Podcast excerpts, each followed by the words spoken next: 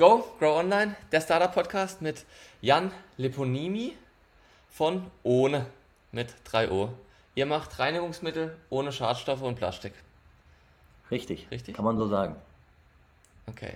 Und du hast BWL studiert, dann zu PwC, anderthalb Jahre lang Berater und dann hast du dich auch schon selbstständig gemacht, richtig?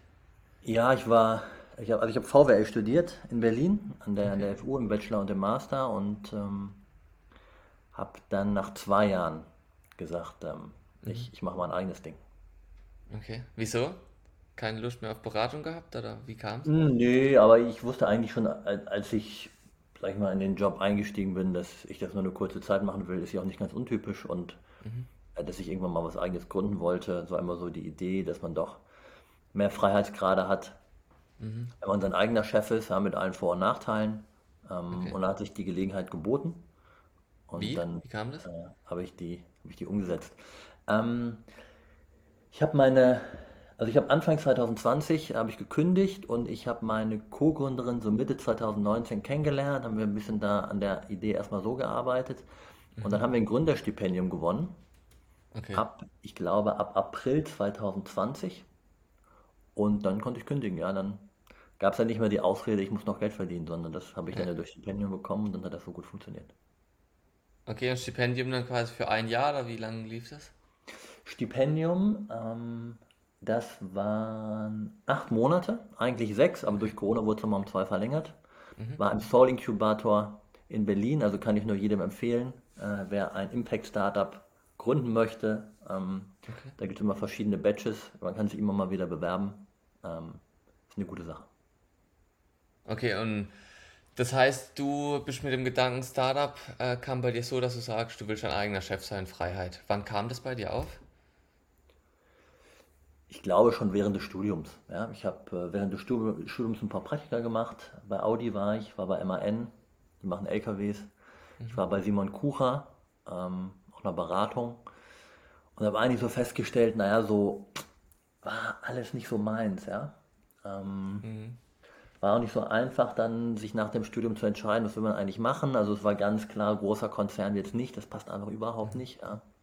Es war irgendwie so ein kleines Rad und man hat irgendwie das, den Eindruck, man hat überhaupt gar keinen Einfluss, weder positiv noch negativ. Und ich hatte immer den Eindruck, wenn ich da morgen nicht komme, ist eigentlich auch egal, der, der Laden läuft schon auch ohne mich.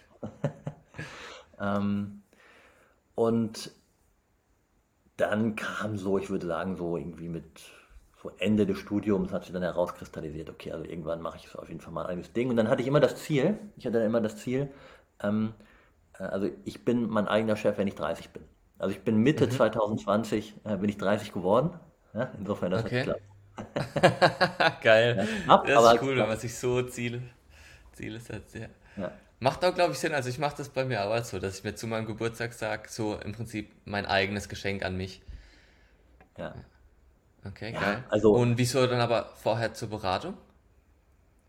Ähm, naja, ich, ich, hatte jetzt dann noch nicht so eine konkrete Gründungsidee und Beratung schadet okay. ja auch nicht, ja, man lernt ja eine Menge und so und ähm, man darf ja auch nicht unterschätzen, man braucht ja auch, auch Geld oder zumindest hilft das, wenn man Geld hat, ja. Mhm. Ähm, dann kann man erstmal das eigene Geld verbraten, bevor man auf das Geld anderer angewiesen ist. Und da hat natürlich die Beratung auch geholfen. Okay, das heißt, du bist quasi in den Job, du wusstest aber schon, du willst langfristig äh, selber was machen und hast dann im Prinzip so viel Geld wie möglich auf die Seite gelegt, um dich frei zu schaufeln. So war das, genau. Also ich ähm, ähm, habe ja in Berlin studiert und dann auch in Berlin gearbeitet. Ich bin in meiner Studentenwohnung extra wohnen geblieben, genau deshalb. Ja. Okay, ähm, und die Wohnung war, gut, war eine Studentenwohnung klein, ne? so irgendwie ja. äh, knapp 40 Quadratmeter, war auch noch irgendwie ein alter Mietvertrag in Berlin, ja, nicht, günst, äh, nicht so teuer. Ähm, und die war aber so weit weg. Ja. Es war eine Dreiviertelstunde immer dann hin zur Arbeit und eine Dreiviertelstunde zurück. Äh, das versuche ich eigentlich sonst immer zu vermeiden, aber äh, da habe ich das in den Kauf genommen. Ja. Okay, krass, ja, okay. Geil, feiere ich. Ähm, und wie hast du deine Mitgründerin kennengelernt? Äh, ganz lustig. Ähm, ich habe so ein, ich war 2019, war ich ähm, auf dem Entrepreneurship Summit. Das ist in Berlin ähm, an meiner Uni ähm, ich sage mal, eine Gründerveranstaltung, die wird veranstaltet von Professor Faltin, die kennst du vielleicht, ähm, auch so relativ bekannt in der Gründerszene, Günther Faltin. Ähm, und er hat so ein ja, Entrepreneurship-Stiftung hat er eigentlich, ja. So, der ist schon, mhm. schon ein bisschen betagter, ich glaube knapp 80 mittlerweile und will halt Gründungen fördern. Und mhm. der hatte dann so einen Workshop, so einen Jahresworkshop quasi. Und da habe ich dann meine Co-Gründerin kennengelernt. War eigentlich ganz interessant. Ja. Und ähm, da haben wir lustigerweise ähm, haben wir so einen Businessplan-Workshop gemacht. Und nee, stimmt gar nicht so. Ähm, Business Model Canvas Workshop. Und da sollte man dann am mhm. Anfang seine Idee pitchen. Und wir haben irgendwie beide die gleiche Idee gepitcht. Es war noch nicht hundertprozentig exakt, aber die Idee war irgendwie, okay. wir nehmen Reinigungsmittel oder ähm, Körperpflegeprodukte und bringen die in eine feste Form und verkaufen sie dann plastikfrei. Das war quasi unsere Idee. Ähm, und den wir beide vorgestellt, das war natürlich erstmal total irritierend, ja, weil man ja dahin denkt und denkt, ah, ich habe jetzt bin ja der Einzige mit der Idee, ob sie gut ist oder nicht, haben wir hingestellt, aber ich bin auf jeden Fall der Einzige. Ja, und dann pitchen da 15 Leute oder so und ähm, das war die gleiche Idee, ist geil. Ja. Aber dann haben wir, haben wir uns dann zusammengetan ähm, und arbeiten seitdem zusammen, hat auch mal ganz gut gepasst. Und wir haben ähm, da schnell zueinander gefunden, haben auch so, weil natürlich so ein bisschen diesen Workshop gemacht haben, auch ähnliche, ähnliche Vorstellungen, wie man so eine Firma aufbaut und sind dann ähm, zusammen in dieses äh, Stipendienprogramm gekommen, in den Soul Incubator. Okay. Krass, aber ihr seid jetzt kein Paar oder so, sondern einfach nur Business. Einfach nur Business, genau. Krass, okay, cool. Naja, schau mal. Okay, bei Stipendium kennengelernt. Und wie war das dann bei deiner Mitgründerin? Hat die wahrscheinlich auch den Gedanken Startup schon gehabt, weil sie, sonst geht man nicht in so einen Teil rein. Aber wie kam das bei ihr? Weißt du das? Genau, ja, bei der, hm, bei der war die auch so ähnlich. ähm, Ökotrophologie studiert, also Ernährungswissenschaftlerin, mhm. und hat dann, ich glaube, direkt nach dem Studium auch überlegt, ob sie ihre eigene Marmeladenmanufaktur aufmacht. Okay. Ja. Hat es dann aber doch nicht gemacht, hat dann erstmal bei einer Biokontrollstelle gearbeitet. Also das sind Unternehmen, deren Job es ist, das Biosiegel abzunehmen. Ähm, also wenn du irgendwie, keine Ahnung, stellst Brot her, das soll Biobrot sein, dann brauchst du so einen Zertifizierer. Das hat die gemacht, ein paar Jahre, und hat also immer, immer im Hinterkopf gehabt, war dann natürlich auf dieser Veranstaltung, ja, sonst geht man da nicht hin. Und so haben wir uns kennengelernt. Okay, okay, cool. Ähm, und wie habt ihr es jetzt gemacht? Also wer übernimmt welche Aufgabe? Ähm, relativ deutlich abgegrenzt. Die macht quasi Einkauf, Produkt und so Nachhaltigkeitsthemen und ich mache Marketing und mhm. Vertrieb. Und Finanzen mache ich auch noch okay. natürlich als, als der VWler. Ja. Ja. Passt dann ja zu VWL, ja. ja. Okay, kommt ihr aus dem Hintergrund, also was haben deine Eltern gemacht? Kommst du aus so einem Unternehmer, Unternehmerfamilie schon, oder? Ähm, wir kommen beide nicht aus einer Unternehmerfamilie, nee, überhaupt nicht. Also, ähm, mein Vater war Beamter, mhm. meine Mutter Sozialarbeiterin. Das kann man jetzt nicht sagen. Ja, okay. Nee, weil ich wundere mich dann immer, wie, wie kommt man selber, wie bekommt man selber quasi den Mut, erstmal was selber zu machen, weil der, man geht voll ins Risiko. Auch, ich habe jetzt für mich gelernt, gar nicht nur ins finanzielle Risiko, sondern auch in das soziale Risiko, was ich unterschätzt habe, was aber viele jetzt mir erklärt haben, dass man auch sagt, okay, man gründet jetzt was, man gibt da 100% und wenn es am Ende scheitert, ist man quasi selber gescheitert. Wie, wie kam das bei dir? Hast du darüber nie Gedanken gemacht oder wie kam der Mut auch zum Startup? Ähm, also ich komme schon aus einer Familie, die Gründertum immer positiv bewertet hat. Also ich erinnere mich schon an viele ja, Aussagen von meiner Mutter, dass sie gesagt hat, ach ja, hier Unternehmer XY, der hat ja schon ein tolles Unternehmen aufgebaut und ich habe Unternehmen XY mal besichtigt, sieht ja schon interessant aus. Also ich komme schon aus einer Familie, die das zu schätzen weiß. Ähm, und mhm. insofern bin ich schon damit aufgewachsen, Unternehmertum ist auf jeden Fall was. Und auch mein Vater zum Beispiel hat sicherlich, auch wenn er selber Beamter ist, aber ich glaube, so wie er sich damit beschäftigt, ja, beschäftigt sich viel mit Aktien und so weiter, hat er schon ein unternehmerisches Talent. Ja, das würde ich auf jeden Fall sagen. Okay. Und ja. insofern, ähm, auch wenn meine Eltern da beruflich wenig mit zu tun hatten, habe ich da schon ein bisschen was mitbekommen. Aber als ich dann gekündigt habe, da haben sie gesagt, oh, das hätte ich mich aber nicht getraut. Ähm, Ja, also klar, so ein bisschen, ne? Also meine Eltern, also meine Großeltern sind natürlich noch, sind noch ein bisschen eine andere Generation. Ja, also bei meinen Eltern ging es dann schon auch nach dem Studium natürlich hauptsächlich darum, irgendwie, irgendwie mal endlich mal Geld zu verdienen und kommen beide aus, mhm. aus relativ armen Haushalten so. Ähm, ne, weil klar, meine Großeltern natürlich irgendwie so, so, so Kriegsgeneration waren. Ähm, und das war schon anders und ähm, wie es bei Caro war, weiß ich gar nicht so genau. Ja? Aber auch da sind beide Eltern ähm, nicht, nicht Unternehmer gewesen. Okay, spannend. Okay, aber dann quasi hatten sie Angst, dass du gegründet hast, aber haben sich trotzdem supportet, weil sie gesagt haben, Unternehmertum ist trotzdem was Gutes, auch wenn es unser Sohn macht. Ja. Kann man das so sagen? Okay. Hast du dann seither ähm, Bücher gelesen, eine Person, eine öffentliche Person, die dich inspiriert oder einen Podcast, wo du sagst, der ist gut? Ähm, ja, ich habe schon eine Menge Gründerbücher gelesen. Ähm, mhm. Würde da jetzt gar, gar keins hervorheben. Also diese, aber ich habe schon relativ viele Standardbücher gelesen. Ich gucke ja mal so in mein, mein Bücherregal. Ich habe mich neulich einiger schon entledigt, weil ich gesagt habe, äh, zum zweiten oder dritten Mal werde ich sie nicht mehr lesen.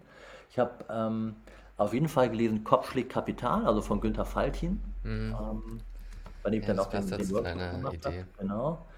Ähm, ah, das Buch ist von dem, wo du Workshop gemacht hast. Genau, richtig. Ja. Ah, okay, ja, genau. sein Buch habe ich gelesen. Ich wusste nicht, ja. dass es von ihm ist. Okay. Siehst du mal. Ja. genau. Ähm, das habe ich gelesen. Und so, ich glaube, so von diesen Standardbüchern, ähm, so vier Stunden Woche und so habe ich auch mal gelesen. Ja, Lean Startup Methode, wie ist der Eric Rees oder so habe ich auch mal gelesen. Also ich habe da schon relativ viel gelesen. Die Zeiten sind jetzt so ein bisschen vorbei. Ähm, aber das habe ich schon viel gemacht, weil es auch eine gewisse Sicherheit gibt, ich kann das auch schaffen. Ja? Das ist ja schon ganz mhm. wichtig, dass man erstmal denkt, okay, mhm. das ist was für mich, das könnte klappen. Und ähm, Podcast, Podcast habe ich auch noch mal so gehört, aber ja, jetzt spielt es ja keine wesentliche Rolle. Ne? Also ich höre schon mhm. Business-Podcasts mal hin und wieder, aber ist auch keine Geheimtipps da. Ja. Okay. Ja, nee, ähm, passt. Dann finde ich auch mal spannend, wie hat sich deine Persönlichkeit entwickelt seit der Gründung? Hast du irgendwas gespürt, wo du selber sagst, ja, da ich bin viel mutiger oder ich mache was ganz anders oder irgendwas, was sich bei dir grundlegend verändert hat? Nö, ich glaube, da hat sich nichts verändert. ja. Meine Persönlichkeit, glaube ich, hat sich, hat sich nicht, nicht geändert. Ähm, okay, krass. Ähm, ich, ich merke schon natürlich, dass ich freier bin, ne, in dem, was ich, in dem, was ich tue. Mhm. Ähm, und das gibt mir natürlich äh, in gewisser Form auch, auch Zufriedenheit, ne, Zufriedenheit im Job. Ähm, mhm. Aber meine Persönlichkeit, ähm, ich kann jetzt nicht sagen, ich bin darin jetzt so aufgegangen und, und jetzt bin ich ja, ja mutig. Nee, es gibt manche, die sagen da, ja, ja, komplett alles hat sich verändert, aber eben deshalb frage ich die Frage gerne, weil ich finde es ultra spannend, wie sich da jemand tut. Aber ist so, wie es dir vorgestellt hast? Also eben, du bist ja mit dem Gedanke freier sein, dein eigener Chef sein. Ist so, wie es dir vorgestellt hast? Im Großen und Ganzen ja. Also. Ja.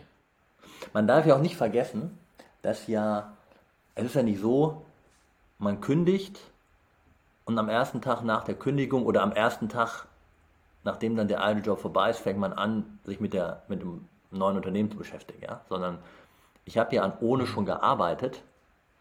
Ähm, da wusste ich noch gar nicht, dass ich es ohne nennen soll. Ja? Also ich habe, ähm, in Berlin ist das PwC-Office am Hauptbahnhof. Und wenn man Berater ist, da fährt ja immer viel, viel Bahn. Und ich hatte immer so eine, Bahn, so eine Bahncard, Bahncard 50 hatte ich, glaube ich, mit Bahnkomfort, also diesem mhm. Loyalitätsprogramm von der Deutschen Bahn. Und damit konnte ich immer kostenlos in diese Launches. Und dann bin ich, was habe ich gemacht? Ich musste morgens um 9 Uhr anfangen zu arbeiten und bin dann um 8 Uhr in diese Launch gegangen und habe von 8 bis 9 ähm, Hersteller angerufen, ob die für uns Reinigungsmittel herstellen können. Und dann bin ich okay. um 9 Uhr oder kurz vor 9 bin ich dann aufgebrochen und bin dann ins Büro gegangen. Ja. Also insofern war quasi ein, ein kleiner Teil meines Arbeitsalltags, nämlich eine Stunde jeden Tag, von Montag bis Freitag und am Wochenende auch schon, war quasi schon Gründen, ja. Okay. Und wie habt ihr dann gestartet? Also war das euer erstes To-Do im Prinzip, Produzenten finden oder wie habt ihr dann gestartet? Ähm, das war schon so die erste richtig große Aufgabe, genau. Ja, Produzenten finden. Ja. Ähm, das ist ja, man muss sich das ja so vorstellen. Ne? Wir, unser erstes Produkt war ein Handspülmittel in Pulverform. Das Konzept war, oder ist immer noch, mhm. ähm, normales Handspülmittel ist in Plastik verpackt und wir ähm, und enthält 80% Wasser. Ne? Normales Handspülmittel enthält ungefähr 80% Wasser. Wir lassen das Wasser weg. Mhm und stellen quasi nur die notwendigen 20% her und diese bieten wir als Pulver an und dann kann man das zu Hause mit Wasser mischen und erhält dann ganz normales flüssiges Spülmittel. Mhm. Vorteil, man spart eine Menge Gewicht ne, und damit CO2 beim Transport. Es ist plastikfrei und wir haben es auch ohne genannt, ja, was heißt, es sind auch wirklich keine schädlichen Inhaltsstoffe drin. Ja. Ähm, das heißt, wir haben mhm. keine Duftstoffe drin, ja, weil in keinem Anspülmittel gehören Duftstoffe. Das ist völliger Quatsch. Warum sind im Handschmittel Duftstoffe drin? Ja, das macht keinen Sinn. Ja, Farbstoffe. Ja? Wenn ich ein normales Reinigungsmittelregal gibt, da gibt es da Spülmittel, weiß ich nicht, Lemon, Grapefruit, Orange. Ja, das ist völliger Schwachsinn. Ja? Das macht wirklich keinen Sinn. Das haben wir gesagt, das lassen wir alles weg. Ähm, mhm. Aber wenn du natürlich so eine innovative Idee hast und dir am Anfang auch gar nicht weißt, weder ich noch meine Kolleginnen sind ja Chemikerinnen, ähm, ob das überhaupt realistisch ist, ob das geht, ist das schon nicht so einfach, da einen Lohnhersteller oder am Anfang einen Lohnentwickler zu finden. Mhm. Das ist was anderes, als wenn man jemanden für Proteinpulver sucht. Das ist natürlich so. Und man braucht ja jemanden, das ist ja auch jedem klar, wenn du da sagst, ja hier, ähm, ich bin hier irgendwie Ende 20 und habe eine Idee, sagt jetzt auch nicht jede Firma, wow, geil. Ja, sondern da muss es schon jemanden ja. gehen, der sagt, ah, coole Idee, ja, finde ich gut. Und da gab es Gott sei Dank ein paar. Mhm. Ähm, und dann haben wir jemanden gefunden. Ja. Wie habt ihr das gemacht? Also auch einfach Google Research, wer, wer stellt ein anderes Reinigungsmittel her? Da rufen wir einfach mal an oder wie, wie habt ihr das gemacht? Ähm, Google hilft nicht so wahnsinnig. Ähm, was, glaube ich, immer der wichtigste Faktor ist, sind äh, Messen und okay. Verbände. Es gibt ja jede, jede Branche hat ihren Verband. Bei Reinigungsmitteln ist das der IKW, Industrieverband für Körperpflege war schon Reinigungsmittel. Da habe ich mal angerufen. Die haben auch irgendwie eine Liste von, ich glaube, ganz vielen Herstellern. Ähm, können wir mal schauen. Ja, dann wussten wir, es gibt ähm, gewisse Zertifikate, die wir brauchen, um unser Produkt im Biofachhandel anzubieten. Ne? Also wenn ich mein Produkt bei Dens, bei der Bio-Company oder Alnatura anbieten will und es ist kein Lebensmittel, bei Lebensmitteln muss es Bio sein, das sagt ja der Name, aber wenn es kein Lebensmittel ist, dann muss es gewisse Kriterien erfüllen und ähm, da sind also bestimmte Siegel dann akzeptiert. Dann habe ich mir diese Siegel rausgesucht, habe dann geguckt, okay, gibt es Hersteller, die so ein Siegel haben zum Beispiel. Und mhm. Dann war ich auf einer Messe, bin auf einer Messe von Stand zu Stand gegangen, habe gesagt, hey hier, ich habe eine Idee, was hältst du davon? Seid ihr die Richtigen dafür? Ja, nein. Und ähm, ja, dann am Ende hat es dann geklappt, ja. Ja, und gab es es vorher nicht? Also gab's, habt ihr keine Konkurrenz davor gehabt? mir nicht bekannt, nee, gab's nicht. Nee. Alles Spülmittel. Weil es eigentlich, flüssig. so jetzt im Nachhinein, wenn du es erklärst, hört sich ja so simpel an. Einfach das Wasser rauszulassen und alle Stoffe, die nicht reingehören. Ja, das ist so. Man, man, wenn man sich natürlich die Frage, man kann sich natürlich die Frage stellen, okay, warum macht Henkel sowas nicht? Ja? Oder warum mhm. macht die Firma Werner und Merz nicht, also Frosch sowas nicht oder, oder, oder Procter Gamble? Mhm. Dann muss man sich natürlich überlegen, dass am Ende des Tages sind das ja alles Unternehmen, die eigentlich nichts anderes machen, als ihren Regalplatz zu verteidigen. Ja, die sagen alle, die sind super innovativ, aber das stimmt ja nicht. Ja, also die geben ja relativ wenig, ich habe die Zahlen jetzt nicht genau im Kopf, aber relativ wenig für Research and Development aus. Und am Ende sind das riesige Institutionen, die eine Menge Werbung machen können, viel Fernsehwerbung, viel Plakatwerbung, haben ihren Regalplatz und den verteidigen sie. Das ist deren Konzept. Und wenn die ein Spülmittel haben, was funktioniert, ja, da haben sie, weiß ich nicht, im Regal acht Facings vielleicht, ja, bei Priel ist das vielleicht manchmal so, äh, warum sollen die Sachen was ändern? Läuft doch. Ja, läuft wie mhm. Läuft wie Schnürchen. Plus, dass natürlich dazu kommt, wenn ich jetzt kein, das, die produzieren ja alle selber, überwiegend zumindest, und wenn ich dann sage, ich produziere weniger flüssige Spülmittel, sondern fange jetzt mit Pulver an oder mit Tabs oder mit mhm. irgendwas anderem, brauche ich ja ganz andere Maschinen. Ja. ja also riesiges Invest wieder. Ja. Also, das ist nicht so einfach, da umzusteigen und aus deren Perspektive ähm, kann ich das schon gut verstehen, dass sie das nicht machen. Ja. Rein wirtschaftlich macht es auch einfach nicht so viel Sinn. Und das werden die auch nicht machen. Wenn, wenn, wenn, wenn wir da nichts machen, äh, werden nächsten 100 Jahren werden alle Reinigungsmittel noch in Plastik verpackt sein. Warum sollen die was ändern? Ne? Mhm. Ja, genau deshalb gibt es ja Startups und die überholen dann immer die, die alteingesessenen, okay? Ja, finde ich gut.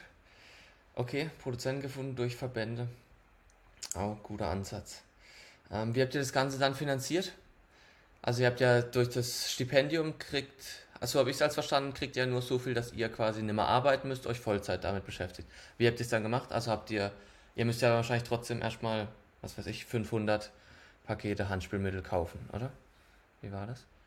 Ähm, was müssen wir 500 Pakete Handspielmittel äh, also kaufen von unserem Das war euer erstes Produkt, oder? Ja. Das war unser erstes Produkt, ja. Da geht's los ab einer Tonne. Okay. Eine Tonne, ja. Ein Handspielmittel. Eben. Und wie habt ihr die finanziert? sind 70 Gramm drin. Das sind, glaube ich, wenn ich das richtig im Kopf habe, ungefähr 14.000 Packungen Handspielmittel. Mindestabnahmemenge. Ja. ja. Ähm, die haben wir erstmal aus eigener Tasche finanziert. Okay. Ähm, das ging ja, wir waren ja beide Vollzeit berufstätig, insofern hatten wir da schon was auf der hohen Kante dafür. Ähm, und wir haben dann. Worüber reden wir? Was heißt auf der hohen Kante? Kostet es 10.000? Kostet es 5.000? 20.000 Euro? Ja, so genau weiß ich es nicht mehr, aber so Pi mal Daumen würde ich sagen, hat jeder von uns in die Firma vielleicht 40.000 Euro gesteckt. Okay, krass. Ja. ja. Man darf ja nicht nur, es ist ja nicht nur die Abnahme, es sind ja die Entwicklungskosten, die noch dazukommen. Ja, ja, schon alles nochmal, aber ich denke, das war der größte Batzen halt. Und ähm, ja, das weiß ich gar nicht mehr, ob es der größte Batzen war. Wir haben noch relativ viel fürs Design ausgegeben. Okay. Das war uns total wichtig, dass wir ein gutes Corporate Design haben, schöne Verpackung, dafür haben wir noch sehr, sehr viel Geld ausgegeben. Das war teuer. Ja, ja ich, also das hatte ich auch nicht auf dem Schirm, dass auch so, ich weiß jetzt nicht, wie eure erste Verpackung war, aber schon wenn du ja nur irgendwie einen kleinen Karton oder sowas willst, dass das gar nicht so easy als ist. Ich dachte, da gehst du zu irgendeinem Verpackungshersteller und der baut dir, was du willst. Aber so ist das nicht, oder? Na, jetzt müssen wir unterscheiden. Also ich rede jetzt hier von Branding Design. Ne? Also wie unser mhm. Logo aussieht, wie unsere Verpackung, wie die bedruckt wird und so weiter. Du redest jetzt von Verpackungsdesign, also welche Form die Verpackung hat. Ähm, das war bei uns auch eine große Herausforderung. Da haben wir auch viele Fehler gemacht. Das war vielleicht der größte Fehler ever, den wir da gemacht haben. Erzähl. Ähm, weil wir also und unsere Idee war halt, wir wollen unbedingt eine plastikfreie Verpackung und wir haben halt gesagt, am besten in einem Karton, dass sie im Regal steht. Hm. Ja, weil so Sachets, weißt du, die dann, die dann immer umkippen können oder so, nein, es sollen quasi Waschmittelkarton, ja, wie denn kannst du Waschmittel steht im Karton, viel, viel kleiner, weil bei unserem Anschwimmittel ist hier für 500 Milliliter, das heißt, da sind nur 72, äh, 72 Gramm drin. Ähm, und dann haben wir gesagt, wir hätten gerne einen Karton, der soll im Regal stehen und der soll plastikfrei sein. Und wir haben halt nicht, wir haben so uns damals sogar, weil wir wenig Ahnung von Verpackung hatten, haben wir uns sogar mit einer Verpackungsingenieurin beraten, wie man das machen könnte. Diese Beratung mhm. war nicht besonders gut im Nachhinein. Also, wir, okay. also hätte man die woanders reinstecken sollen, weil das ist völliger Quatsch, das ist viel zu kompliziert. Ja? Eine kleine Verpackung zu mhm. machen aus Pappe gibt es quasi nicht. Also gibt es welche, aber das hat so einen langen Rattenschwanz also wir haben die ersten Packungen Handschmittel bis heute, wir sind jetzt erst am ändern, werden die per Hand abgefüllt. Ja? Okay, weil es halt maschinell Und mit Weil es niemanden ja. gibt quasi, der kleine Pappschachteln vollautomatisch abfüllen kann. Wir haben niemanden gefunden. Ja? Krass. Und äh, solche Anlagen, klar kannst du dir selber eine Anlage bauen oder, oder bauen ja. lassen. Die kostet ja, sind wir relativ schnell im sechsstelligen Bereich. Ja? Also rentiert sich überhaupt nicht. Also großes Problem. Ähm, und ähm, da haben wir einfach auf die falsche Verpackung gesetzt am Anfang. Ja, wir haben auch am Anfang, muss man sich mal vorstellen, ne, so ein Spülmittel, so ein ganz billiges Spülmittel, 5 Milliliter im Discounter, kostet so Pi mal Daumen, ah, kostet vielleicht, weiß ich nicht, 80 Cent, 60 Cent, 70 Cent so um den Dreh. So 0815 Eigenmarke, das billigste von billig. Wir haben damals Einkaufskosten für die Verpackung plus das Abfüllen waren am Anfang, ich glaube, knapp 60 Cent. Okay. Das war nur die Verpackung und das Abfüllen. Da war noch kein einziges Gramm Pulver in der Verpackung. Ja. Und das waren unsere Einkaufskosten. Ja, muss ich mal vorstellen. Unfassbar hoch. Und das ging natürlich nicht langfristig. Das wussten wir auch natürlich. Klar, dass wir da schnell mhm. was ändern müssen. Ähm, das war auch ähm, natürlich deshalb schwierig damals, muss ich mir vorstellen, war wichtig, gerade Corona ging ja gerade so richtig los. Ne? Also ich habe ja Job gekündigt zum 30.03. Und ja, das war der Start. Ja. Das war quasi der Start von Corona, genau, im März 2020. Und ähm, da war es noch nicht so einfach, Hersteller zu finden. Das war, kam nochmal erschwert dazu, weil man, die wollten dann alle auch nicht treffen. ja. Mhm. ähm, und man konnte sich, das ist ja was anderes, wenn du jemanden irgendwie so kennenlernst über, über Zoom oder ob du da mal hingehst, dir mal guckst, wie das da aussieht und so, was ja, bekommt man für einen Eindruck, was das für ein mhm. Unternehmer, okay. ist das eine große Firma, eine kleine Firma, das ist immer so ein bisschen schwierig zu greifen und, und da haben wir, glaube ich, einfach auf die falsche Verpackung gesetzt und das war am Anfang total blöd, ja. War sicherlich ein ja, das heißt, ihr habt das dann gemacht, dann habt ihr mit den Verpackungsingenieuren eine Verpackung konstruiert und dann habt ihr gesagt, komm, da bestellen wir jetzt mal 14.000. Weil wir haben ja 14.000 Pakete auch Waschmittel, oder wie habt ihr das gemacht? Die, die Verpackung gab es schon. Ne, also wir konnten auf eine Verpackung aussetzen, die es schon gab. Okay. Und der Verpackungshersteller hat gesagt, hier, ich fülle das auch ab. Ich habe hier eine Behindertenwerkstatt, mit der ah. kooperiere ich. Ähm, die füllen das auch ab und dann haben wir dem halt große Säcke Handspülmittel zukommen lassen von unserem Hersteller mhm. und unser Lohnabfüller hat es dann für uns abgefüllt. Genau. Ah, okay, aber halt von Hand. Von Hand, genau. Mhm. Okay. Nee, ich habe mir jetzt erst, in meinem Kopf war jetzt auch erst ihr daheim in eurem Wohnzimmer, wie man es halt so im Startup kennt, dass ihr da nein, nein, 70 nein, Gramm abwiegt. Und das, das haben okay. wir, das ist ja schon mal das dann. war auch immer überhaupt nicht unser Konzept. Unser Konzept mhm. war von Anfang an, wir lagern so viel wie möglich aus. Also das Produkt sehen wir gar nicht. Ne? Also das heißt, das Produkt wird hergestellt, es wird abgefüllt, es kommt in unser Lager und es wird, wenn es jemand im Online-Shop bestellt, verschickt. In dieser Zeit, das Produkt habe ich nicht einmal gesehen. Weder bei der Herstellung, noch bei der Abfüllung, noch im Lager, noch beim Versand.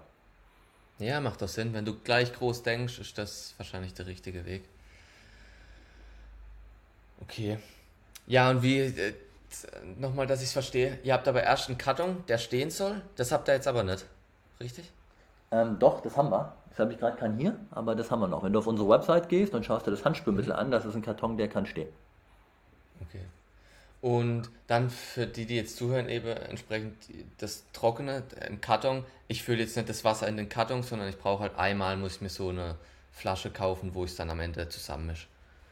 Genau, richtig. Ähm, wir empfehlen auch, das in einem extra Gefäß zusammenzumischen, aber man nimmt quasi das Pulver, schüttet es dann irgendwie in ein Gefäß, mixt, mixt, mixt es dann an mit Wasser und da hat man quasi ein flüssiges Spülmittel. Wir bieten natürlich auch noch einen, noch einen Pumpspender dazu an.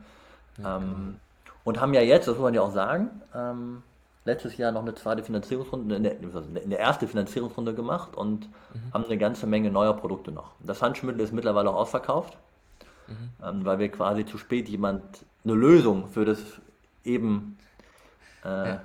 erklärte Problem, aber einfach zu spät eine Lösung gefunden oder es wurde zu viel verkauft, ne, wie man sieht. ähm, und äh, deshalb ist das Handschmittel aktuell auch ausverkauft.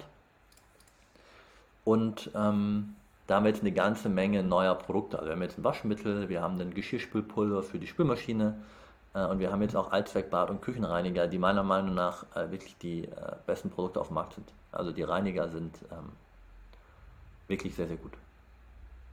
Und wie habt ihr es jetzt preislich gemacht? Weil du eben sagst, ihr habt erstmal geguckt, da 60 Cent Produkt. Habt ihr euch jetzt damit auch verglichen? Also könnt ihr da mithalten oder wie habt ihr euer Pricing gemacht? Weil bei euch wir versuchen grundsätzlich, wir versuchen grundsätzlich immer einen Preis anzubieten, der so gering wie möglich ist. Mhm. Ähm, also wir sagen nicht, wir wollen hier eine Premium-Marke sein, sondern wir sagen, wir haben ein nachhaltiges Produkt und wir wollen, dass dieses Produkt sich so viele Menschen wie möglich leisten können. Und das ist meiner Meinung nach auch bei einem Produkt, was sich verkauft, auch der einzige Ansatz, der wirklich nachhaltig ist, weil wenn ich einen Pullover verkaufe, ja, dann ist de facto am besten für die, das Nachhaltigste, was jemand machen kann, ist den Pullover nicht zu kaufen, wenn man ehrlich ist. Ja? Muss man ganz klar sagen, weil da habe ich einen Pullover mehr, ja klar, irgendwann brauche ich einen, aber am besten ist eigentlich, ich kaufe den nicht oder ich kaufe den gebraucht. Wenn ich aber ein Spülmittel verkaufe, kauft ja jeder. Jeder Spülmittel ist leer, jeder kauft ein neues Spülmittel. Es ist nur die Frage, welches kaufe ich. Und dann muss man meiner Meinung nach als nachhaltige Firma sagen, okay, ich biete das so günstig an wie möglich.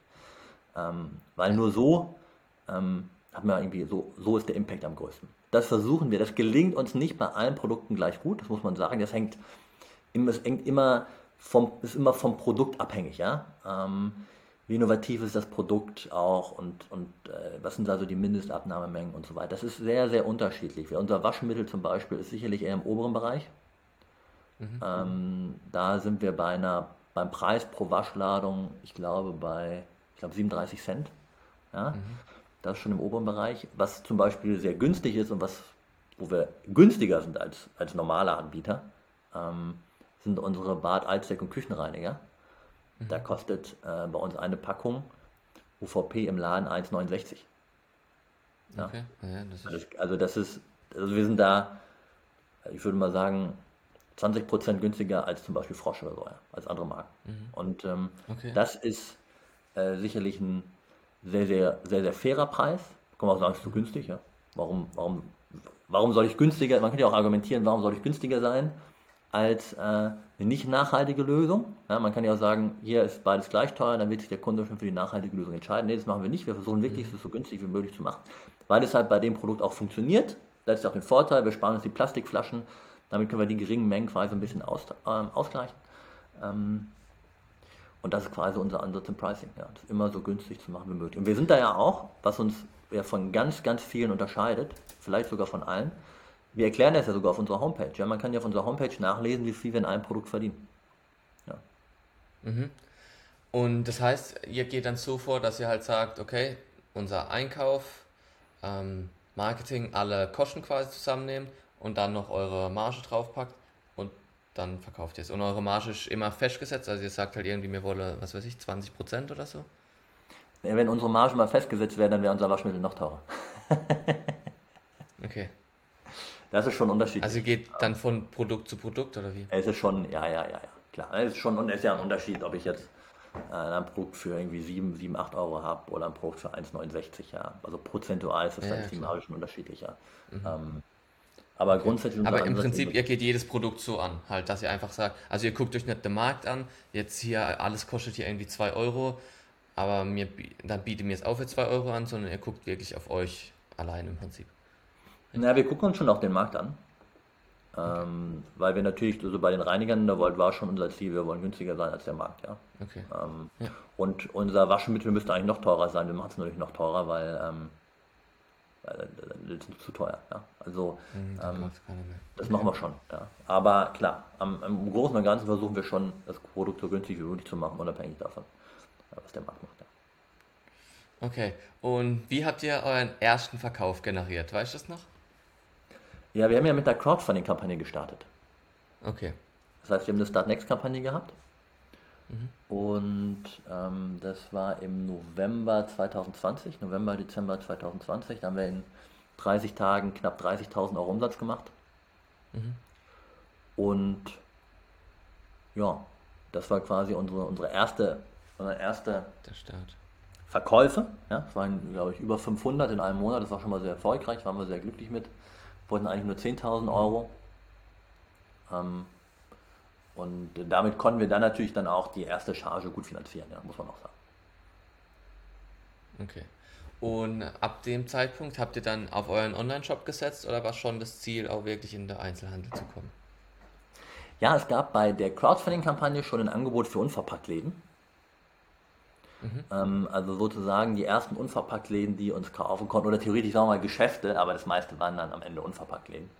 Ähm, die ersten mhm. Geschäfte und Unverpacktläden hatten wir dann quasi ab Tag 1. Ähm, und es war aber schon immer unser Ziel, auch im Handel zu verkaufen. Ja. Mhm. Ähm, und da sind wir jetzt gerade dabei, das ein bisschen aufzubauen, weil man natürlich ehrlicherweise sagen muss, wer kauft sein Spülmittel oder sein Waschmittel oder sein Allzweckreiniger schon online. Ja. Ähm, manche kaufen es vielleicht noch bei ja, Amazon, ähm, aber die aller, allermeisten, das sieht man auch, wenn man sich den Markt anschaut, ja, der Markt im, sind vielleicht 2% ja, vom, vom Reinigungsmittelmarkt sind, glaube ich, online 2,5% oder so. Ähm, das ist halt sehr, sehr mhm. wenig. Das heißt, verkauft ihr über Amazon auch oder ist das keine Option? Ähm, machen wir aktuell nicht. Ähm, wir wollten eigentlich damit starten, mhm. haben uns da sehr lange sehr schwer mitgetan. Ja, haben wir gesagt, ja, wollen wir das wirklich und Amazon sind die nachhaltig genug und wollen wir nicht eine Marke aufbauen außerhalb von Amazon, hat ja auch seine Vorteile. Mhm. Ähm, wir machen es nicht aus zwei Gründen. Ähm, erstens bin ich ein Freund davon, sich zu fokussieren. Mhm. Und wenn wir jetzt noch Amazon machen würden, also wir haben da einen Account, ich glaube, wir haben so einen Amazon Shop, man kann sich da ohne angucken. Ähm, man kann es aber äh, nicht kaufen, ähm, weil ich sage, man muss, äh, wir wollen uns jetzt spezialisieren, äh, mhm. darauf wirklich in den Handel zu kommen, da ja. unsere Position noch auszuweiten. Das ist quasi für uns aktuell das Wichtigste. Und da war keine Zeit für Amazon. Und es ist ja sicherlich auch im Handel nicht verkehrt, wenn man zum Händler sagen kann, hey, pass mal auf, ich habe hier ein Produkt und das verkaufe ich nicht auf Amazon, sondern nur im Handel. Ja, ja, ja klar. Okay. Und, aber ihr seid noch aktuell nur in Unverpacktläden oder habt ihr schon ein... In und in anderen Geschäften. Ne? Also es gibt natürlich ja, auch halt ähm, so andere nachhaltige Geschäfte oder so, aber wir sind jetzt, Stand jetzt, sind wir in keiner Biomarktkette oder, oder Supermarktkette okay. oder Drogerie. Und finde ich spannend, weil jetzt ist die Frage, wie geht ihr es jetzt an? Also habt ihr einen Plan? Ja, ja, wir haben einen Plan. Klar, wir haben einen Plan. Gehe ich davon aus. quasi so aus, dass wir quasi zwei Sachen machen. Ähm, wir versuchen, ähm, Einkäufer zu kontaktieren. Entweder indem man irgendwie versucht, deren Kontakt rauszukriegen, ja, sei es über LinkedIn oder wir schreiben auch mal an, an Info-Ad-Adressen. Das kann auch manchmal funktionieren. Und ähm, wir gehen viel auf Messen. Ja. Okay. Das ist nochmal äh, sehr hilfreich. Also wir waren auf der Biofach. Die Biofach ist die größte Biomesse in Europa, ich glaube sogar weltweit. Und ähm, die war im Sommer, war jetzt ne, kurz nach Corona, wurde auch verlegt und so. Da war nicht so viel los, wie viele gesagt haben, mhm. sonst los ist. Aber für uns eine super Messe, weil wir da einfach viele Kontakte zu Einkäufern gewonnen haben. Mhm. Ja. Da sind ja alle da. So. Und, und äh, es kommen leider nicht alle an unserem Stand vorbei, aber doch einige. Und mit dem kommen wir ins Gespräch und unabhängig davon, ob die am Ende unser Produkt listen, ist ja auch momentan eine schwierige Zeit, dauert alles ein bisschen länger, haben natürlich auch viele Sorgen, gerade dem Biohandel geht es ja wirklich nicht gut. Ähm, mhm. Unabhängig davon, ob die unser Produkt am Ende listen, haben wir jetzt den Kontakt und können den pflegen und ausbauen. Okay, aber das heißt, euer Traum Einzelhandel ist jetzt nicht Edeka oder so, sondern schon äh, Alnatura beispielsweise. Also, ich sag mal so, unser Fokus ist der der Biohandel sicherlich. Ähm, mhm. Auch über eine Drogerie kann man mal nachdenken. Fokus ist Biohandel. Wenn jetzt natürlich ein Edeka sagt, ähm, auch wir hätten euch gerne, sagen wir da auch nicht nein. Ne? Also wir haben neulich ja, zum Beispiel annonciert, wir haben neulich annonciert Fokus. in einer Biozeitschrift. Ähm, da haben wir knapp 200 Rückmeldungen bekommen von irgendwelchen Biohändlern, die das Produkt gerne mal testen wollten. Und ich glaube, davon sind mhm. auch zwei Edekas dabei. So, okay. so ist das Verhältnis. Ja? So, aber im Großen und Ganzen sehen wir uns schon eher im, im Biobereich. Okay, warum? Weil eigentlich, wenn jetzt euer, ihr doch auch preislich mithalten könnt, doch eigentlich auch die große Masse, wird doch mehr Sinn machen, oder? Ja, naja, das eine ist ja der Preis und das andere ähm, ist natürlich auch, okay, wo habe ich vielleicht Kunden, die sich am ehesten mal auf sowas einlassen. Das ist ja ein neues Produkt, was ein bisschen erklärungsbedürftig ist. Die sehen wir schon im Biohandel. Und der Biohandel hat für uns den großen Vorteil, dass ich eben die nicht auf Strecke beliefern muss, sondern ich kann auf einen Großhändler, einen Großhändler liefern und der trägt die Ware für mich aus. Was bedeutet das? Wenn ich de facto bei Edeka oder Rewe äh, eine Rolle spielen will, dann muss ich erstmal am Anfang die auf Strecke beliefern. Das heißt, ich muss jeden Edeka einzeln überzeugen. Mhm. So. Und bei einem Alnatura, da ist das anders. Ja, wenn ich den, die Einkäuferin oder den Einkäufer von Alnatura überzeugt habe, dann sagen die, ja, listen wir, im besten Fall, und dann bin ich gleich in 135 Läden. Mhm. Aber bis ich in 135 Edekas bin, ja, ja, muss ich 135 Mal vorstellen, vielleicht klappt das auch manchmal ohne und vielleicht gibt es auch einen, der hat mehrere Märkte und dann muss ich nur einmal machen und so. Das kann alles sein. Aber das ist halt ein unfassbarer ja, ich Weiß. Und das ist das Problem. Mhm. Deshalb ist es für uns erstmal, weil wir glauben, da ist wichtig unsere Zielgruppe, die geht auch da einkaufen. Ähm, der mhm. Biohandel erstmal sehr attraktiv. Okay. Ähm, und aber wir sprechen auch mal so ein bisschen mit Drogerien, ja, da müssen wir auch gucken. Also sagen wir jetzt natürlich nicht nein, aber das ist so das Konzept. Mhm. Okay. Okay, spannend. Wie macht ihr Marketing? Ist das überhaupt jetzt Thema oder wenn ihr sagt, Einzelhandel ist das Wichtigste, da kommt das Marketing nicht so an oder wie ist da euer Take on it? Ähm, wir machen sehr viel Marketing organisch. Mhm. Also unser aktueller Fokus liegt schon auf unserem TikTok-Kanal. Okay. Wir sind ja, das kann ich ja seit kurzem ganz stolz behaupten, äh, der größte TikTok-Kanal für Reinigungsmittel in Deutschland. ja? Okay, gibt es überhaupt noch andere? Ja, es gibt einige andere, natürlich. Ähm, wir haben 20.000 Follower. Okay. Ähm, Wie lang schon? Also. Seit Januar. Im Januar haben wir angefangen. Und ähm, sind dann im Januar, Januar gestartet. Das läuft ganz gut. Und äh, da ist quasi der aktuelle Fokus drauf, weil wir einfach merken, wir erreichen damit sehr viele Leute. Und dann haben wir eine Praktikantin, die dafür uns Videos macht. Wie heißt macht. euer TikTok? Sorry, dass ich unterbreche. Ohne. O-O-O-H-N-E. Also, ich finde euch nicht. Jetzt? Deshalb habe ich euch wahrscheinlich auch damals nicht. Weil normalerweise ist das, ich, ich stehe auf. Ah, doch, doch, ich habe euch da, damals schon. Ja, ja, okay, ja. Sorry. Und ähm, da, das ist quasi unser aktuell wichtigster Marketingkanal. Ja? Und alles, was für TikTok produziert wird, ähm, nutzen wir auch für Instagram Reels und für YouTube Shorts. Ähm, mhm. Bei TikTok ist die Reichweite aber am größten, bei Instagram ist sie auch völlig in Ordnung, ist auch gut. Ähm, ja. Bei YouTube Shorts und so geht dann weniger, aber wir produzieren das hauptsächlich für TikTok. Okay. Und Habt ihr das so dann auch gestaltet, dass ihr quasi einen extra Link bei TikTok habt, dass ihr wisst, wie viel über den TikTok-Link auch wirklich kommen? Also, dass ihr wisst. Genau, wir haben zwei Sachen. Wir haben einmal so einen Link, den wir tracken. Mhm. Ähm, wie viel klicken auf diesen Link? Und wir haben am Ende, wenn man bei uns einkauft, haben wir so eine Post-Purchase-Survey, wo wir fragen, woher kennst du uns? Okay. Dann kann man sagen, Instagram, TikTok, Freunde und Bekannte, Google und was weiß ich. Ja. Und da kommt auch am meisten TikTok raus quasi? Ähm, nicht unbedingt. Ähm, man darf natürlich nicht vergessen, ganz viele kennen es auch von Instagram, aber wir sind natürlich auch seit irgendwie 2019, mhm. glaube ich, auf Instagram. Ja. ja. Das wäre jetzt unfair, okay. wenn man sagen würde.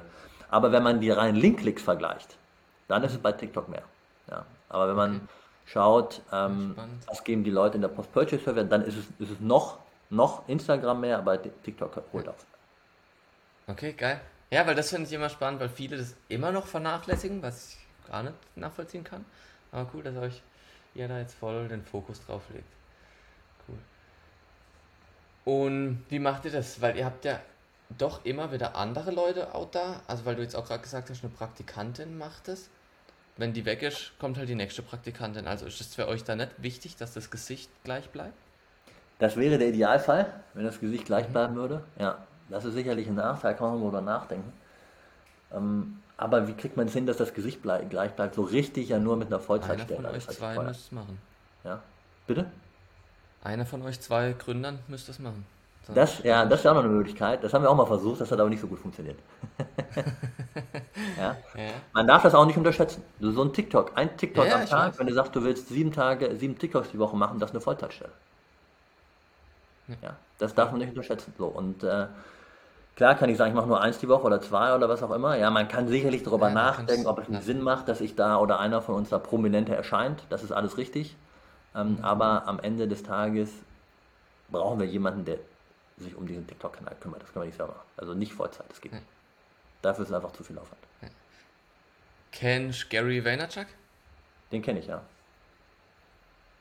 Weil ich könnte es mir dann eben so für euch vorstellen, dass ihr eine Praktikantin habt, die euch die Ideen halt pitcht, sag ich mal, oder halt einfach dir sagt, hey, guck mal hier, das ist TikTok, sie filmt dich und dann ist für dich nimmer so viel Aufwand, weißt, dass du nicht, klar, weil ich weiß, wie es ist, wenn man sich selber das TikTok überlegen muss, dann quasi skripten und dann noch selber umsetzen, schneiden, dann ist es eine Vollzeitstelle, aber dass du falsch vielleicht jemand hast, der es um dich rum macht und du bist nur vor der Kamera halt.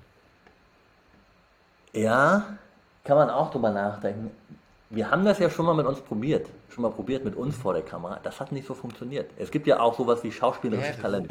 Und so. Das darf man nicht unterschätzen. Absolut, ja? absolut. Ähm, und wie wirkt man vor der Kamera und so. Und äh, das war bei uns, ähm, also ich habe das ein paar Mal gemacht, das hat nie so richtig funktioniert. Ähm, wir haben so ein paar Konzepte jetzt im, im, Hinterkopf, wo wir, das, wo wir mal zusammen auf der ähm, da sind. Ich wollte jetzt auch mal ein paar Insta äh, TikTok Lives machen und, und so ja. TikTok Stories vielleicht so ein bisschen. Also es wird schon ein bisschen was in die Richtung geben. Dass ich da jetzt allerdings äh, die Hauptperson vor der Kamera bin, das wird, glaube ich, glaube nicht passieren. Okay. Und ist ja auch, muss man sagen, äh, machen ja kaum Firmen so. Also es ist ja eigentlich immer jemanden, der sich um TikTok kümmert, egal wie groß. Es gibt wenige Ausnahmen, ja. aber es sind in der Regel. Ja, aber also ich sehe es halt nicht als positiv, deshalb spreche ich es jetzt an, weil ich sage halt, und du siehst ja auch so, dass wenn das Gesicht immer gleich bleibt, ist das glaube ich schon was Positives. Ja, ist es definitiv. Ja. Und auch wenn du einfach als Gründer nach außen Darstellung hast, halt einfach das ist einfach, man vertraut dann halt mehr, als wenn ich da jetzt sehe, ah, eine Praktikantin. Weil bei vielen ist dann eben auch so, dass die sagen, ah ja, das macht Praktikant und dann ist denen auch nicht so wichtig. Ich höre jetzt raus, bei euch ist es trotzdem wichtig, aber halt, es kommt dann im ersten Moment nicht so rüber, weißt Ja, nee, nee, das ist, ähm, das ist definitiv der Fall. Ähm, mal schauen, vielleicht können wir uns irgendwann eine Vollzeitstelle leisten, ja. Ja, klar, irgendwann, safe. Wie ist denn euer Plan? Was, weil jetzt habt ihr so viele Produkte, wollt ihr noch mehr Produkte oder ist jetzt einfach nur in der Einzelhandel kommen und äh, mehr verkaufen? Was ist das Ziel gerade? Jetzt wollen wir erstmal online noch stärker wachsen, ähm, im Einzelhandel Fuß fassen. Ähm, und ich glaube, so diese Produktentwicklung, die haben wir erstmal hinter uns und jetzt mhm. müssen wir erstmal das Verkauf, was wir haben. Ja? Ähm, ja. Wir optimieren die Produkte natürlich immer auch, das darf man nicht vergessen. Auch mhm. das nimmt ja noch Zeit in Anspruch. Ist ja nicht so, dass wir einmal sagen, die sind entwickelt und jetzt äh, verkaufe ich mein Waschmittel für die nächsten 20 Jahre.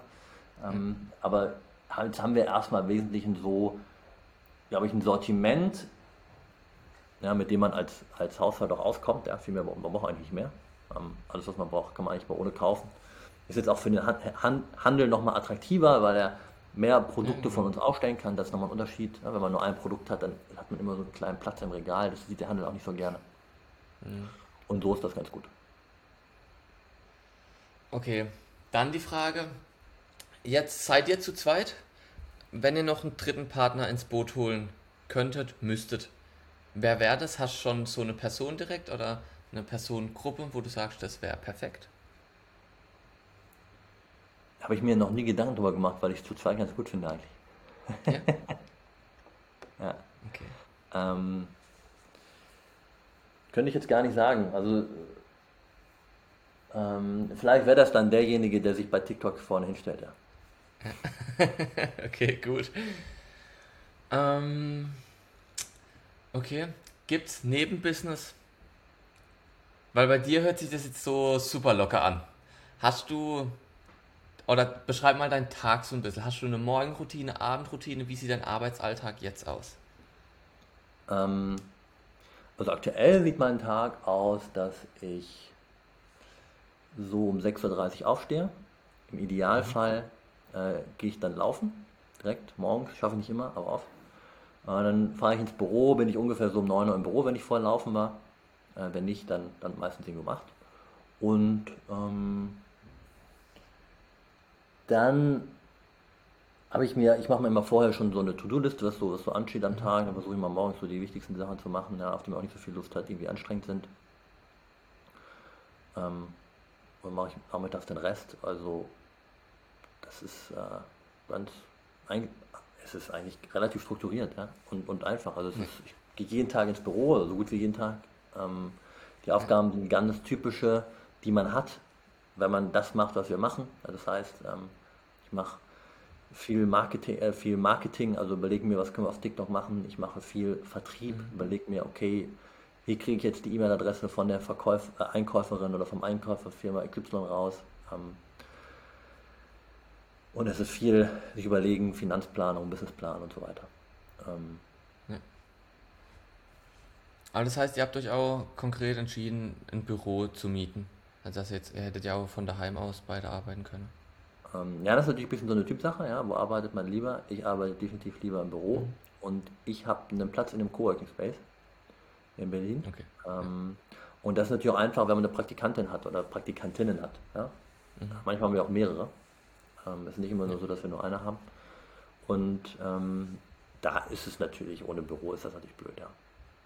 Mhm. Und dann 17, 18 Uhr irgendwann Feierabend und dann abends nochmal irgendwas zum Runterkommen oder bist du eh locker drauf? Na, 17, 18 Uhr klappt jetzt auch nicht immer, ne? Ja. Nee, also ich arbeite schon äh, sechs Tage die Woche. Ähm, das heißt also, ich arbeite auch Sonntag, Samstags mache ich frei. Ähm, und wann ich aufhöre, kommt immer so drauf an. Aktuell ähm, ist es nicht so lange, ja. Aktuell klappt schon 18, 19 Uhr. Ähm, normalerweise würde ich sagen, arbeite ich im Schnitt von 9 bis 20 Uhr. Normal. Aktuell ist es irgendwie ein bisschen ruhiger. Was daran liegt, dass wir noch auf, ähm, auf unsere Sprühflaschen warten. Ähm, und es noch nicht so, so richtig losgehen konnte mit dem Akquirieren von, von äh, Handelspartnern. Aber wenn die dann da sind, dann wird es wieder mehr und dann, dann geht es wieder weiter. Ja. Okay, und dann abends halt ähm, nochmal deine To-Dos für den nächsten Tag aufschreibe. Ja, das schaffe ich, das mache ich dann noch im Büro äh, in der Regel und ähm, da komme ich nach Hause und äh, meine Frau freut sich. Okay, cool. Ja? Okay, sonst keine Daily Habits, wo du sagst, das, ist, das muss jeden Tag passieren, dass ein guter Tag ist. Hast du was? Naja gut, ich versuche schon jeden Morgen laufen zu gehen. Mhm. Ähm, das ist ja auf jeden Fall das, ist ja grad, das mache ich aber nicht jeden Tag, also vielleicht so vier, fünf Mal die Woche. Ähm, aber ähm, ich habe jetzt da keine krasse Morgenroutine. Ja? Das Nein, das ist schon krasser als 90 Prozent, würde ich behaupten, morgens laufen zu gehen. Woran scheitert es, dass manchmal nicht laufen gehst? Ähm, nee, das ist bewusst. Also das ist eigentlich in den meisten Fällen okay. bewusst. Also wenn irgendwie mal was ist, wo ich unbedingt pünktlich sein muss, also irgendwie eine neue Praktikantin, die anfängt oder so, da will ich ja unbedingt pünktlich sein, dann gehe ich nicht laufen. Wenn, ähm, wenn ich mal denke, jetzt ist viel zu tun, muss ich früher ins Büro gehen, gehe ich nicht laufen. Manchmal denke ich auch, jetzt war ich hier fünf Tage hintereinander, jetzt brauche ich mal einen Ruhetag. Also das mhm, ist okay. in den meisten Fällen ist es ein bewusster Entscheid. Gehst du dann auch samstags laufen? Oder samstags ja, klar, Samstags und Sonntags auf jeden Fall, weil da habe ich ja gar keinen Stress. Da kann ich ganz entspannt machen. okay, geil. Nee, das äh, feiere ich. Morgens schon laufen. Ich bin eher so der Abendsporttyp. Morgens ist bei mir nichts los. okay, das war Geiles Gespräch, Jan. Vielen Dank, dass du dir die Zeit genommen hast. Ich finde eure Mission richtig gut. Macht super Sinn. Es hat mich mega gewundert, dass es das noch nicht gab. Aber so ist es ja dann meistens mit guten Ideen. Irgendeiner muss mal starten und es durchziehen. Alles klar. Ja, hat mich gefreut. Vielen Dank für die Einladung. Und ähm, ich komme gerne mal wieder. Perfekt. Also man findet euch eben TikTok ohne, alles immer mit 3 Uhr. Instagram, glaube ich, selber Name und Website genauso. Genau, ohne DE mit 3 O. Und ähm, kann jeder mal vorbeischauen. Freue ich mich.